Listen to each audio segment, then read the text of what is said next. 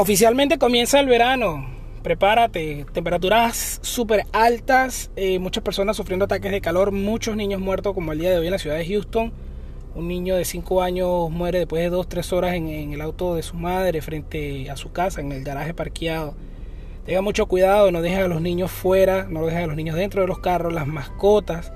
En la ciudad de Nueva York también se dio por suceso de una mascota dentro de un vehículo y la policía tuvo que romper el vidrio. El dueño de la mascota fue arrestado y de ser encontrado culpable va a pasar aproximadamente un año en cárcel. Tenga mucho cuidado, siempre hidrátese correctamente, lleve mucha agua, mucha hidratación. Recuérdese de los niños, ok, principalmente los niños, no los olvides.